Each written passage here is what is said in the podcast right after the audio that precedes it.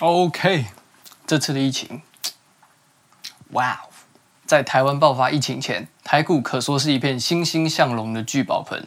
除了外资跟散户外，连在地法人也是从中收割了不少获利呢。大部分散户在过年前普遍都是追逐电子股，年后则是大量关注传产股。作为三大族群电传金的金融股呢，看似没什么故事性，但寿险双雄的富邦金跟国泰金却默默的向上进攻。富邦金过去半年报酬超过六十趴，而国泰金也至少有四十趴的报酬。就算在疫情爆发后，比起航运股下修了三十趴比起来，寿险双雄下杀后的修正也只有十五趴而已，可说是近期相当强势的股票。但同样身为金融股的玉山金，过去半年来最高的报酬也才七趴。究竟差别为什么会这么大呢？我们赶紧来看看。在收听我们节目的各位朋友，如果觉得我讲太快，或是想要阅读详细资讯，我们有用文字帮大家做重点整理，可以点击资讯栏里的连接观看。那我们就进入今天的主题吧。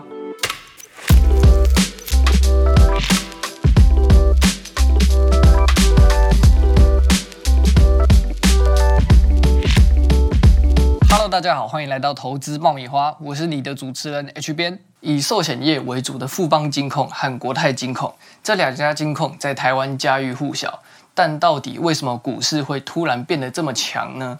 其中的原因就要回归寿险业的本质来看。当二零二零年疫情爆发后，股市因为全球经济政策而出现爆发性反弹，这些保险公司搭上全球经济的转变。做了正确的投资而造就惊人的成绩，那这个成绩有多惊人呢？从天下杂志的百大金融业调查来看，富邦人寿跟国泰人寿居然稳居台湾最赚钱的公司第一名跟第二名。其中的原因来自于世界各国因应疫情时的降息政策，促使大量资金流向金融市场，进一步使得寿险业原本手中持有的资产快速翻倍。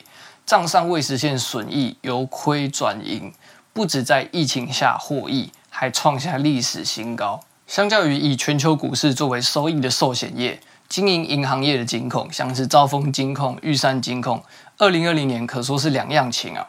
其中原因也要归咎于银行业的本质。首先要了解到银行业的业务性质，银行的最主要业务是放款，而二零二零年因应疫情所做的低利企业放款。贷款利率只有零点三趴到零点四趴，同时由于疫情是全球性的，不止国内的获利缩减，连海外业务也是一同遭殃，利差缩水造成的伤害进一步限缩了银行业的收益来源。而银行另一个重要的获利来源则是手续费，同样的，因为疫情影响，消费金融的信用卡业务因为海外旅游的消失，手续费收入至少衰退一成以上。在二零二一年的上半年，台湾因为疫情的管控状况不错。银行都还能有不少相关的手续费收入，但在五月爆发本土疫情后，信用卡业务的收入将有可能受到更大的影响，使得银行业的获利有可能继续雪上加霜。真的，唉。那在五月台湾爆发本土疫情后，由于提升警戒至第三级，很多人都只能在家办公。这样的办公模式让散户有更多的时间参与金融市场，搭配上政府的当冲税减半。使得股市中的流动和波动都越来越强。如此的市场氛围下，还有必要加入金融股到资产配置中吗？其实，这完全要先从自己的投资风格做检视。首先，由于金融股的股本巨大，很难快速产生明显的股价波动，使得金融股几乎不会成为当冲客的首选，反而比较适合能长期持有现股的人来操作。所以这时就要依照你愿意持有多久来决定该投资哪一档金融股了。如果你评估后觉得自己是个长线的投资人，那你就可以考虑以小量分批的方式买进以银行业为主业的金融股，像是玉山金或是兆丰金。虽然时间可能会拉得比较长，可能一年到两年，但股价终有一天会反映出来啊。但如果你是一名以波段操作为主的投资人，自然可以加入寿险业的金融股来操作，但势必就要常常盯盘了。不管哪一种金融股，都会有属于自己的股性。挑选适合自己的投资风格，才能有机会从中获利哦。好的，今天的主题就分享到这里。如果你想要了解更多股市相关的内容，可以使用股市 Podcast App，里面帮大家整理了各种股市相关的 Podcast，推荐给有心想要沉浸学习股市的朋友。下载链接我会放在资讯栏。如果这集的节目有帮助到你的话，可以分享给你身旁的亲朋好友。